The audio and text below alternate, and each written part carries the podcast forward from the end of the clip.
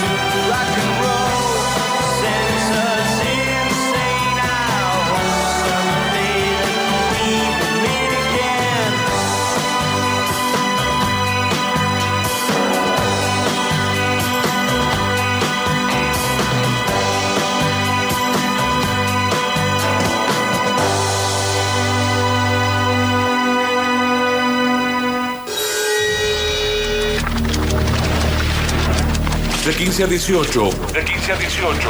Víctor Octavio Mariel Pablo el Turco y la mejor audiencia del mundo.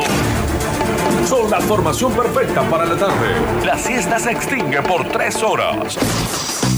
Metrópolis 2022 en sucesos.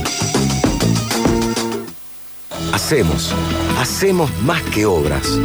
Mejoramos la calidad de vida de todos los vecinos y vecinas.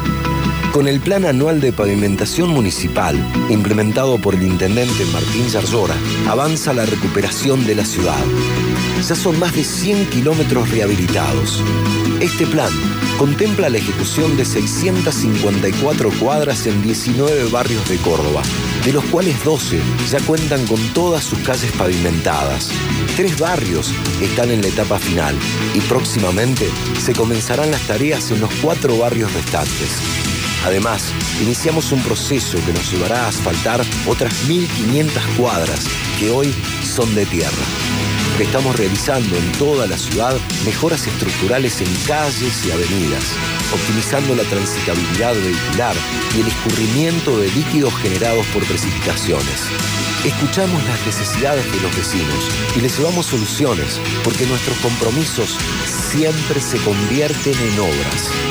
Córdoba Capital, cada día mejor. Gestión Martín Zardora. Vivir más retornable tiene premio. Llega una promo diferente de Coca-Cola. Llévate una Coca-Cola sabor original, 2 litros retornable, más un sabor a elección a solo 300 pesos. Envía un SMS con la palabra retornable al 22937 y participa. Es diferente porque cuida el planeta y tu bolsillo. Coca-Cola, magia de verdad. Si vendés autos, este anuncio es para vos. En Decréditos sabemos que en los negocios lo más importante es la rapidez. Por eso te ofrecemos créditos prendarios con resoluciones al instante solicitándolos desde nuestra web. También podés vender y cotizar pólizas de seguros, ingresar a la exclusiva tienda para agencias y contar con asistencia comercial las 24 horas. Ingresa a decréditos.com y entérate de más. Imagínate una ciudad multicolor, donde el azul de nuestros ríos y lago contrasta con el nítido reflejo del sol. Los verdes y dorados que visten las montañas seducen los rojizos atardeceres. Y la magia de la noche dice presente con sus plateados y brillantes. Ese paraíso existe y está cerca tuyo. Villa Carlos Paz. Todos los colores. Todo el año. La emoción de poder recibir un nuevo día en nuestra ciudad radial. Enough, Reggie. Ha llegado la hora. Buenas tardes en Metrópolis.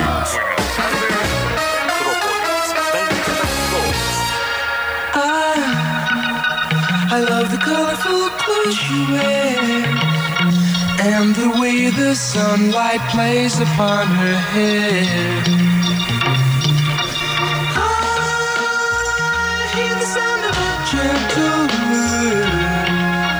The wind that lifts her perfume through the air.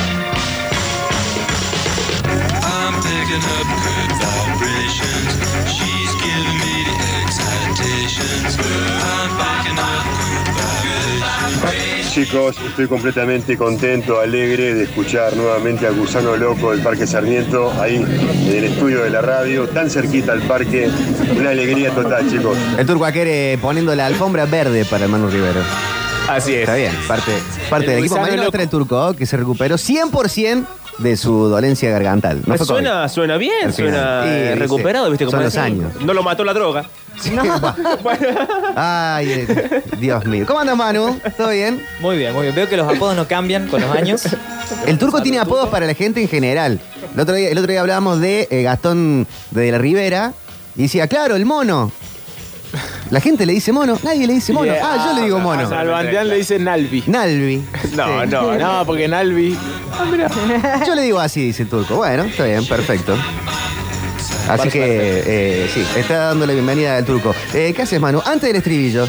Antes del estribillo, sí. Eh, no, no sé si están bien. Tengo un problema con los nombres de la columna, ¿no? Como que me, me cuesta. A mí me gusta, eh, me copa, A mí me porque gusta. no sé qué, de qué se trata. Sé que se trata de música, pero no, no, no dice mucho más que eso. Porque el estribillo es la parte más importante de la canción. Te pregunta.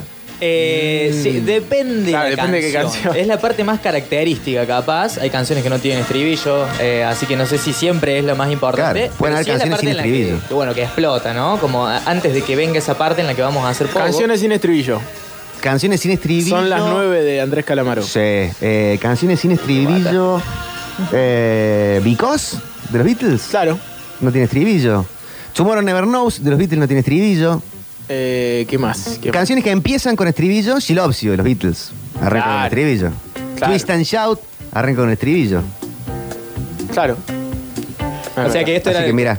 A lo que te referías cuando abren Qué un nuevo rapidez, segmento. Manu. Sí, así es cuando no Yo te dejan estoy hacer la columna. pensando en la Así funciona. ah, ¿estamos cagando la columna? No, no, Ah. para nada, no, me, me Perdón, encanta este perdón. tipo de segmento. No, capaz que justo tenías ese, No, es ese que tópico. Si lo hubiera pensado, traía ese tópico, la verdad, Ah, me parece bien, muy bueno. Temas, sí, Sí. De los Ay, ay, eh, como en un flash, nadie, no- algunas noches, soy Arranca fácil, con ese arranca con el estribillo. Estribillo, sí. y, lo- y los temas de ese disco están todos unidos, ¿vieron? Eso es excelente, ese medley de 3, 4 temas. que eso que Jessico- impresionante. ¿Eso es Anoche. mucho anoche? Anoche. Anoche, sí, Anoche, discazo.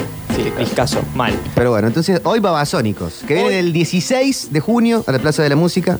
Vamos a tener la entrada si Pablo Durio nos deja sortearlo. No, Pablo Dorio. No, justo ese día no va a Ah, venir. Dorio. Justo ese día no viene. me Dicen acá contaron. viernes 3 AM sin estribillo. Para mí el estribillo es bang, bang, bang.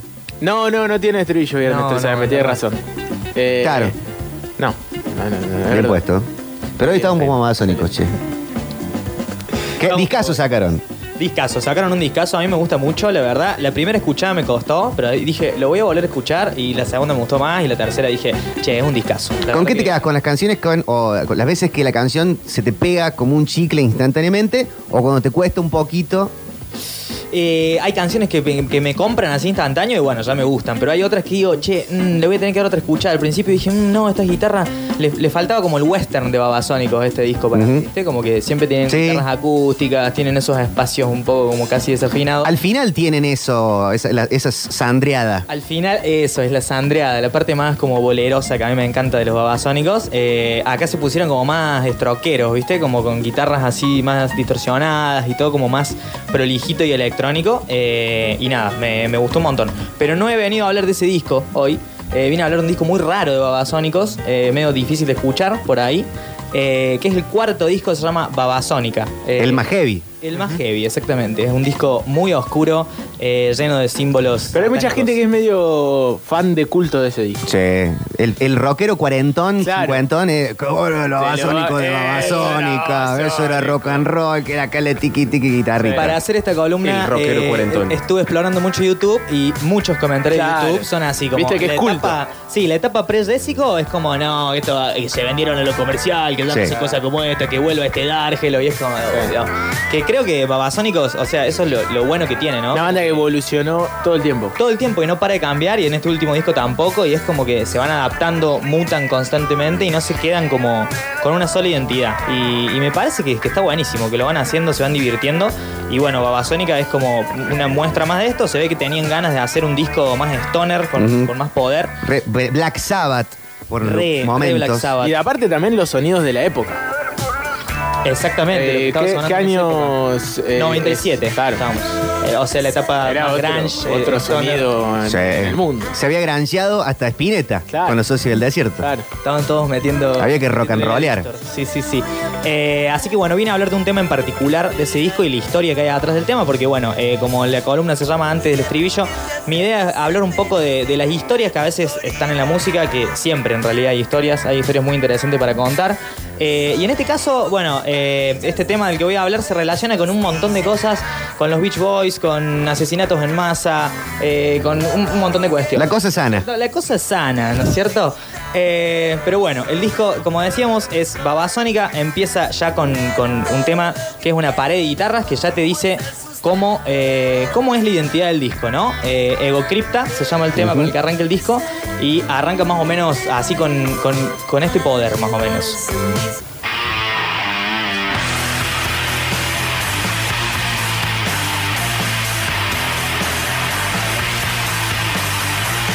No es babasónico. No es Babasónicos, exactamente. Es buenísimo. Bueno, de- de- después de este, de, este, de este tema que ya arranca así, ya si el primer, el, si el primer tema del disco es así, ya decís, bueno, eh, qué enojados que están estos chicos, ¿no es cierto? Igual Babasónicos sigue teniendo en su setlist de vez en cuando vueltas, regresos a Babasónica.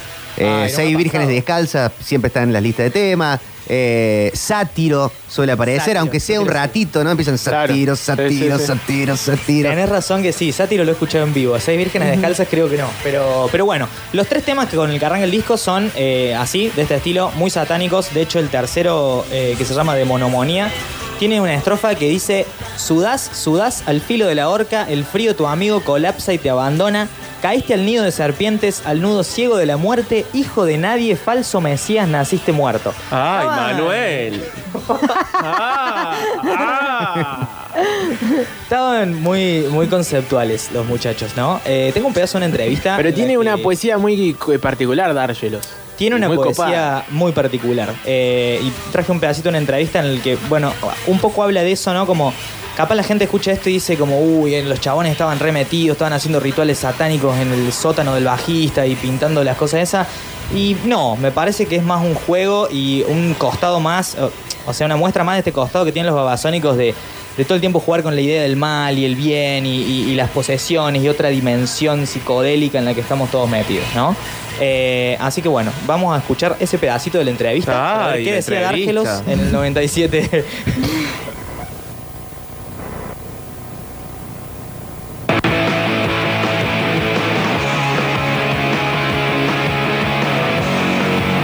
dicen, por ejemplo, siempre rock satánico. Todo lo del periodismo, cuando va a hacer una nota a ustedes, los pequeños diablillos, el rock satánico, el rock sa- satán se ha metido en el rock nacional.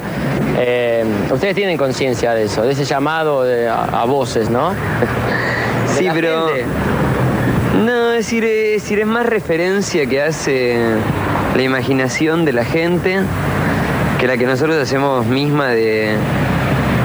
Del, del fenómeno de Satán. Es decir, en realidad comparamos mucho. con ninguna religión tradicional, la verdad.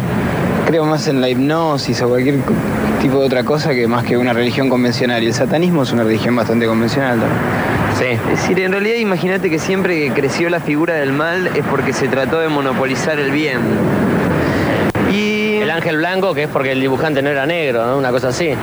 podría ser, es decir, en realidad nadie nos asegura que Dios sea blanco tampoco. Creo que es eso, que responde a una forma de, de, de- de rotularnos. Nosotros escribimos sobre... Bueno, eh, como siempre las entrevistas de Dárgelos, ¿no? Eh, como que... No para ningún lado, ¿no? como que... Pero no filosofa muy bien. Muy bien. El último caja negra está Es muy, muy bueno, de bueno. Dárgelo, Sí, que delirio. Julio Leiva le tira dos, tres puntas y después lo deja hablar. Arranca, ¿no? Es un monólogo de, de- de- sí, de, de él. Eh, tremenda la entrevista, igual. Bueno, eh, en fin, esto hablaban, eh, como decíamos, el disco arranca bastante violento y se calma en el cuarto tema, que es eh, del que vine a hablar, es un tema que se llama Sharon Tate. Eh, es un tema más, eh, con un ritmo más de bolero, eh, mucho más lento. Lo canta Mariano Roger, que para mí los temas que canta él, tiene un par de temas a lo largo de la discografía de Babasónicos, él es el guitarrista, y los temas que, que- que canta él son como siempre este estilo de temas, un poco como oníricos, con ese, con ese clima medio psicodélico. Sí, tal cual. El George Harrison de la banda, el que viene ahí con, Hermoso, la verdad los temas lo que más hace hindú. me parecen de lo mejor de, de la discografía. Pero bueno, ¿por qué es interesante Sharon Tate? Por el trasfondo que, que ti- que tiene el tema y por qué eligieron ponerlo ellos, ¿no es cierto? Sharon Tate, eh, como ya deben saber ustedes, eh, era la mujer de Roman Polanski, este eh, polemiquísimo y canceladísimo director eh, de cine. cine. Bueno, Sharon Tate eh, fue asesinada por el clan de Charles Manson. eh, Claro, eh, la peli, ¿no? De la peli, Once Upon a Time in de la peli de Tarantino. Se, se puede ver ese. Exactamente. Bueno, Charles Manson tenía esta secta. Pero no termina pasando eso en la de Tarantino. ¿no? La cambia Hacen Tarantino. ese claro. cambio. Porque dicen que era amigo de Polanski Tarantino. ¿Sí? Claro. Ese dato no lo No tenía. ¿eh? Y que es como una especie de revancha ficticia. que Igual no a muere. Polanqui, bueno, sí, le matan a, a la novia y al hijo por nacer. Claro. Sí, sí. Eh, Y después vida, de eso hace la mano que me hace la cuna. ¿Después de eso? Ujú. Qué Peliculón. fuerte. Ah. La No mano sabía que era de Polanski. Roman Polanski. La del que se mueve en el departamento y tiene el bebé. Sí. Uy, sí, esa película está buenísima. Sí. Sé que la, la madre se obsesiona con el, con el baby. No, porque hay un culto que, o sea, como que el bebé es el enviado del diablo, en Claro. realidad. Claro. Y, y nada, y la madre no se empieza a dar cuenta que hay una conspiración alrededor. Bueno, en fin, todo lo que rodea esto A es, Polanski. es- es muy oscuro. Pero, eh, a ver, ¿cómo, bueno, cómo vamos, cómo se relaciona esto con el resto de las cosas que traje? Eh, de la siguiente ¿Cómo se manera. relaciona esto, Manuel, con el resto de las cosas que trajiste? Gracias, gracias. Me estaba trabando, necesitaba No, por favor, que cuando quieras. rescate. Sí, sí, sí. Eh, bueno, eh, se relaciona con los Beach Boys directamente, el tema de los babasónicos. ¿Por qué? Porque Sharon Tate, básicamente, voy a hacer una declaración, Sharon Tate y todos sus amigos fueron asesinados por culpa de uno de los Beach Boys. Eh, no sé si. No, bueno, ¿esto está chequeado? Esto, esto está chequeado. ¿Estamos ensuciando gente o esto es cierto? No, no, no estamos ensuciando a nadie. bueno. No sé si eh, conocen a los Beach Boys. Hace un rato lo pusimos eh, de cortina para Claro. empezar. Eh, estos muchachos que cantan y unen sus voces armónicamente para hablar de California y las chicas y, y el, el buen momento de la vida. En realidad eran eh, unos hermanos y eran todos drogadictos y sufrieron No, un montón. Eh, No sé si esta la baja. Oye, Ma- Manson intentó durante muchísimo tiempo pegarla con la música. Ma- exactamente, eso es a lo que quería ir. Me spoileaste la columna. No, bueno, Bueno. Pero al final. Ese era el final. Un poco. Y ese era el remate. No, no era el remate, no, no, no. Pero sí, exactamente. Charles Manson le quería pegar con la música antes de hacerse una esvástica en la frente y empezar a mandar. Bueno, y tenía una- ahí un morbo con los Beatles también. Y los Beach Boys eran como los Beatles de, De California. California. Helter Skelter en la pared. Skelter, Tenía un claro. problema con Helter Skelter, exactamente. Ya venía como medio obsesionado con, con- con la música. Perdón, Manson, no sé si está en parte de la columna. Él creía que Helter. ¿Sí está? ¿Cómo no? Él creía que Helter Skelter era una, una, especie de, una especie de llamado para la guerra entre blancos y negros. Claro. El tema más Eh, como que la de los Beatles. letra ten- tenía algo- que ver con, con salir que los blancos vayan a matar a los negros y se arme una guerra de ese sentido. Eh, Básicamente estaba loco Y y, bardearlo. y le pintó esa. Cada uno puede interpretar a los Beatles como quiere, pero me parece que es un poco extremista. La, No sé si No quería sé si eso tanto. Lennon cuando la, la hizo. No creo, creo que de hecho sí, traje este Helter Skelter eh, hecho en una especie de versión acústica de 10 minutos en la que se ve que la estaban sacando eh, y es otra versión de Helter Skelter. Lo tenía de cortina pero no tenía esa información. bueno. Eh, en fin. Esto que estaba sonando es Helter Skelter Esto que versión. está sonando. Ah, nada que ver. Nada que ver. ¿No tenías esa información que dio Víctor?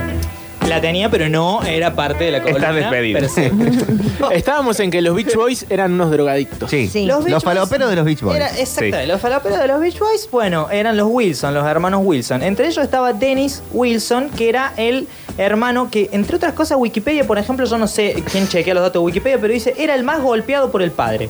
Ese era- el papá de los Beach Boys le daba duro y parejo. O sea, pero eh, eh, realmente, eh, la madre de Dennis le obligó a los hermanos que lo sumaran a la banda. Es como cuando estás jugando, eh, o sea, con, eh, con- con un amigo y, y viene tu mamá y te dice, sumalo a tu hermanito chiquitito. eh, Sí. de- cuando sos chico, La bueno. ¿No, pasó parecido con, con Oasis? ¿Con Noel? ¿Con Noel? Medio como, eh, dale, mételo al Llévalo. hermano. No. Le mostró el- un par de canciones. Pero no, porque Noel se une a la banda Rain, que tenía Liam, con Bonehead, con Gixie, con Tony McCarroll. Claro. Y él se les une y dice, no, bueno, me uno a la banda, pero las canciones las hago yo. Claro, claro, claro. Les Es como convenía a el, los el otros. más grande fue a la banda del más Ah, chico. Les convenía a los otros que tenía buenas canciones, claro. Está Sí. bien. Eh, sí, no, no sabía que había pasado eso con Oasis. No sé nada, la verdad, para ser columnista. Bueno, bueno, al final. El importa, peor pero- columnista del mundo. Lo importante es la columna, Sí. no el resto de Lo la... importante de la columna, Dennis Wilson eh, aprendió a tocar la batería bastante mal, lo sumaron a la banda más porque era un hermano, porque en realidad en vivo tocaba eh, otro, otro baterista. Perdón, acá dicen que el- en la película de Polanski es el bebé de Rosemary, no la mano que me sale. Ah, bueno, Claro. chicos. Bueno, la, gente la está muy calificada que escucha este programa. No dejan pasar una, está bien. Bueno, Estoy está bien. Es el bebé de Rosemary. Les, digo Davis. siempre que no den datos al aire porque no sabemos ninguno. ¿Para Seguro qué fue se meten Tincho en los el que corrigió. Uy, hoy trajimos un montón Ay, de datos ay. Está bien, pero está bien el dato, está bien. Me gusta que estén chequeando todo.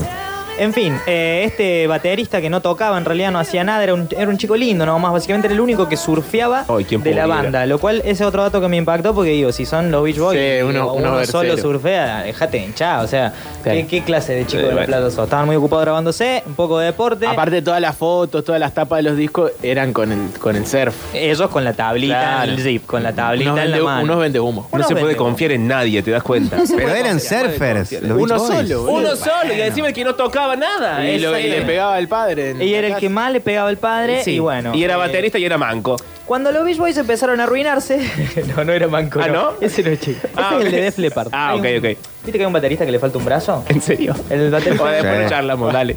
Eh, en fin, Dennis No te Wilson. disperses vos. Dennis Wilson iba una vez en su auto por la ruta, ya unos Sí. años más, ta- más, más tarde del, del boom de los Beach Boys, que fue en los 60, eh, ya llegando al año 68. Acá dice Lucas que vendían tablas de surf. Eh, Ah, No, tenían no, un, ver. un Billabong. Tenían, tenían, sí. sí. Bueno, si hubiesen tenido un videoclub se llamaban de otra forma.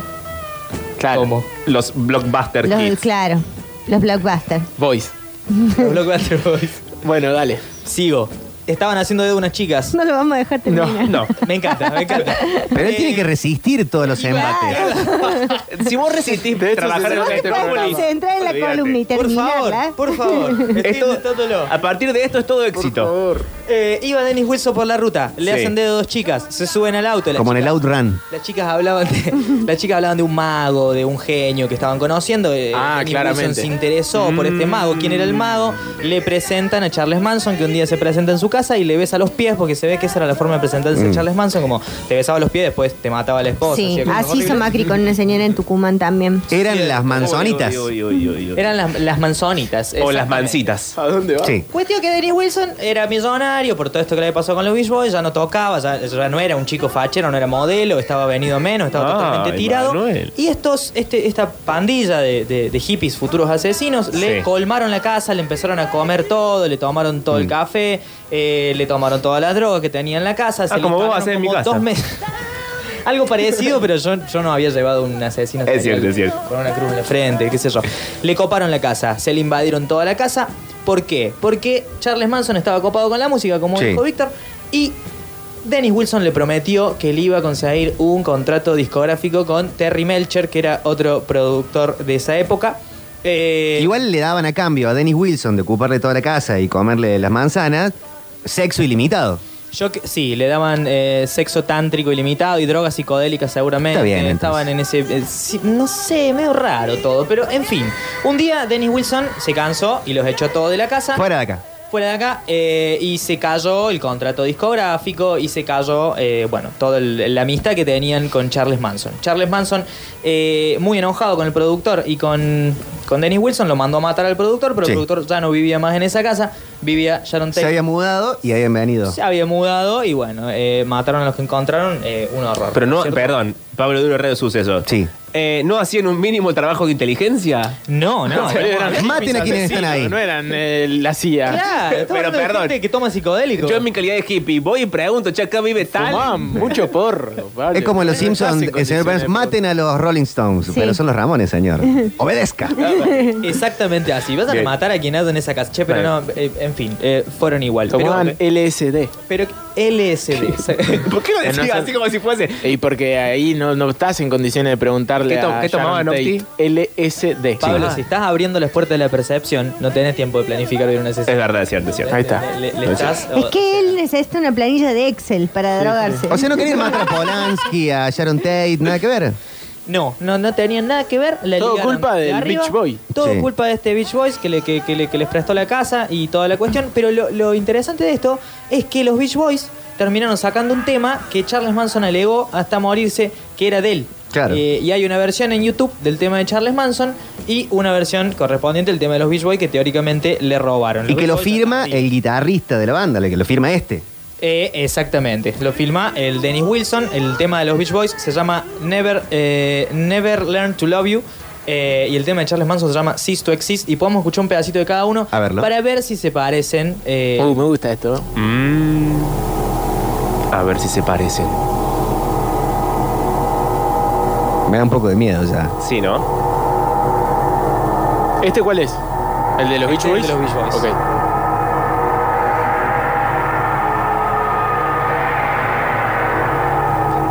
Dios. Entró justo nuestro nuevo operador Lucas Carafía con un look muy Charles Manson de Ay, pelo. no, ay, no, no, no. Qué feo que te Estamos sugestionados, ¿no? así. Pero estamos sugestionados, estamos, Estamos hablando del miedo, tema y veo un miedo. pelo largo. Te digo, chao, justo. Igual. Apareció. Nos vino a buscar. Eh, bueno, este es el tema de los Qué sonido tan característico que tiene esta banda. ¿eh? Muy, muy buenos coros. Hermosos coros. Siempre ahí, llevándote a un momento nostálgico Sí. en la playa. Siempre hay un sonido de pandereta. Sí. Este era el padre que lo hacía afinar y si no le daba salsa. Claro, sí, sí, le pegaba. Desafinaste, pa, posta.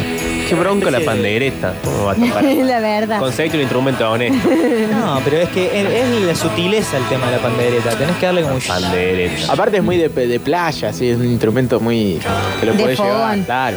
Claro. Qué horror la playa. Bueno, este es el de los Beach el Boys. de los Beach Boys. No me gusta nada. Vamos con el de, vamos con el de Charles Manson para ver qué tanto le A robaron. ver. A ver.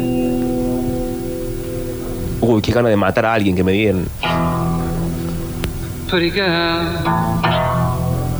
Pretty, pretty girl. Este que canta es Charles Manson. Exactamente. Cuando no era todavía. No le gustaba matar. No. Igual dicen que él no mató a nadie, igual que la, que la gente no murió en el Titanic. Charles Manson nunca Claro, mató a man- nadie. Mandaba a matar, ¿no? Fue el, el- el- el autor intelectual. de- Claro, él era el líder de la secta. El ideólogo. Che, está bueno lo que hacía igual. Es muy Dylan, ¿no? Hay un par de discos de Charles Manson que grabó en la cárcel que están bastante bien. Está bien. Chicos, quiero corregir un dato. Oy, oy, oy, oy, oy. ¿Por qué me equivoqué? No, yo me equivoqué porque dije que fue después eh, del asesinato de la película y es un año antes. La de Rosemary. Sí. Todos los datos que dio Mariel los dio mal. Pero nos parece muy bien que estén chequeando. Dio ¿eh? dos datos. Audiencia muy dos culta estaban esta. mal. Me parece igual la canción. Y ahí estoy a favor de la teoría que el, el, el- el Que nadie Love murió en el Titanic. le- Wilson le reventó la No, canción. y de hecho es mejor la de Manson que la de los Beach Boys. A mí me parece que es otro estilo la de No, Manson. no tiene pandereta. Empecemos por ahí. Ni coros, o sea, le falta un buen sonido, ¿no? Está Sí. grabado desde el celu de Charles Manson, que debe tener un Nokia en ese momento. No creo, ¿Te pero sí. celular? No sé si ese dato No, está bien. Y bueno, esa es toda la columna. Bueno, no, no, no. Este aplauso es para vos, Manuel Rivero. En realidad yo quería, yo quería pedir el tema al final de la columna, el Sharon Tate, pero ya lo estuvimos escuchando a lo largo. Eh, y se me ocurrió abrir otro segmento como para distender un poco, porque capaz era un tema muy oscuro, y me puse a recolectar algunos comentarios de YouTube, que, que me parece que YouTube es un mundo a explorar. Y el otro día vi un tweet de alguien que ofrecía hacer un hilo de comentarios de YouTube y dije, No, una cuenta tiene que haber, porque los comentarios de YouTube son eh, increíbles. Son- Hay gente son que deja el alma en un comentario de YouTube. Sí.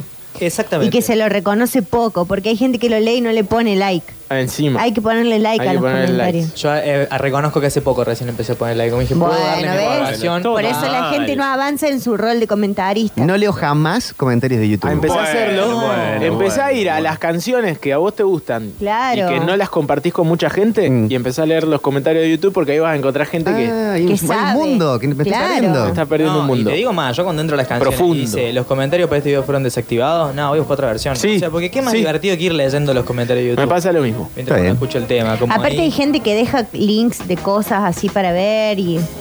De verdad que es. Y es data, de- esa data fina. Claro. ahí. Muy de, la, de la que esta columna le gusta mucho, esa data fina. Exactamente. Que la está sin chequear, o sea, después hay que ir a googlear. Pues, ¿Cómo, esta, co- cómo está este bueno programa? largamos los datos y después vemos quién googlea. Es creer o reventar, yo le creo a los comentarios de YouTube. En fin, eh, no encontré tantos llamativos hoy, tengo un par en inglés que están muy buenos, pero encontré este en eh, Raíz de Gustavo Cerati, eh, un temazo. Gustavo Oh, qué Adrián. canción. Eh, que empieza Ah, con ¿no uno- son del, del todo el tema que estábamos tocando? No. tema Bueno. en particular. Pero No, está bueno, bien. No, solamente no- del tema. no atentes contra la columna. No, no, los dijo comentarios. otra cosa, dijo, escuchalo Pablo Duro, seguilo un poco. Qué celoso que se pone una columna que no trata sobre él. Peor que el polideportivo. Está todo el tiempo saboteándola. no tiene Pero nada escuchá para lo que decir. dijo, La dijo, quiere- la quiere terminó la, boicotear. columna, dijo, terminó la columna y ahora voy a hacer este Aparte, aparte. le re molesta que estemos todos opi- a- aportando, ahí Quiere estar escuchando. Se queda afuera, che. En fin, eh, este, todos los comentarios de Raíz eran como, qué lindo, Gustavo, conectando. ¿Podemos escuchar un poco de Raíz? latinoamericano". O sea, Raíz es un tema de bocanada que, que- que suma un poco, ¿no? De algo como latino, como algo... eh, es hermoso el tema. Y desde, la letra también habla de, bueno, de la tierra y toda esa cuestión. Y acá Max Humberto Cauti Quilcaro comenta. Todo eso es nombre. Todo eso es un nombre. Definitivamente pediré que pongan Raíz cuando me dé mi primera dosis de ayahuasca en la selva de Perú. Bien, eh, buen tema para Es drogarse. Perfecta, dice. Excelente. Eh, son de diferentes temas los comentarios que tengo. No, no, no sé si vamos a ir poniéndolos todos de fondo. Sí, sí, van, a sonar todos de fondo. Tenemos a Rubí de Babasónicos, Sí. también, volviendo a los Babasónicos, en el que encontré un comentario que dice: Un grupo de estudiantes de secundaria promedio de edad 17 años, grupo mixto, chicos. Ahí está el tema de fondo. Ah, ¿es una historia? Chicas. Ay. Noche de verano. Casa sola del siempre anfitrión. Cuatro y pico de la mañana, todos transando en el sofá. No, no. Algunos en la cocina, otros en distintas habitaciones. Todos, excepto el loser que escribe esto y Ah. solo ponía música mientras tomaba cerveza. Siempre que escucho esta canción, me acuerdo de eso. No. Después de más de 15 años, nada ha cambiado. Impecable, impecable. Me Muy gusta, bien, eh, hay muy mucha anécdota en los comentarios de YouTube. Hay mucha anécdota, hay mucha gente diciéndole edad. O sea, entré en los comentarios y estoy mucha gente. Tengo 45 años y estoy escuchando esta música. Sí. Tengo Es 12 verdad. años y estoy escuchando Viru. Es como, ay, Sí. no hay una relación entre. Es que, claro, eh, así como Twitter ya tiene como formatos de tweets. YouTube tiene formatos de comentarios. Entonces Claro. hay gente que se inspira en otros comentarios para hacer su propia versión. Claro. Y, y se van robando, Es ¿no? muy bueno, Sí, muy sí, bueno. Es, es- es un mundo... Encontré otro que No me sabes hizo... lo que te estás perdiendo, Pablo. Sí. Acá mi amiga Ca- Claudia dice, mejor cierre de columna. ¿Viste? Mejor cierre de columna. Sí. Gracias, gracias Claudia. Es momento prime esto, Alexis. Gracias atención. por tu apoyo. Sí. Encontré una, eh, bueno, hay eh, en, en estas versiones que hay de Charlie García con Mercedes Sosa, muy emotivas en YouTube.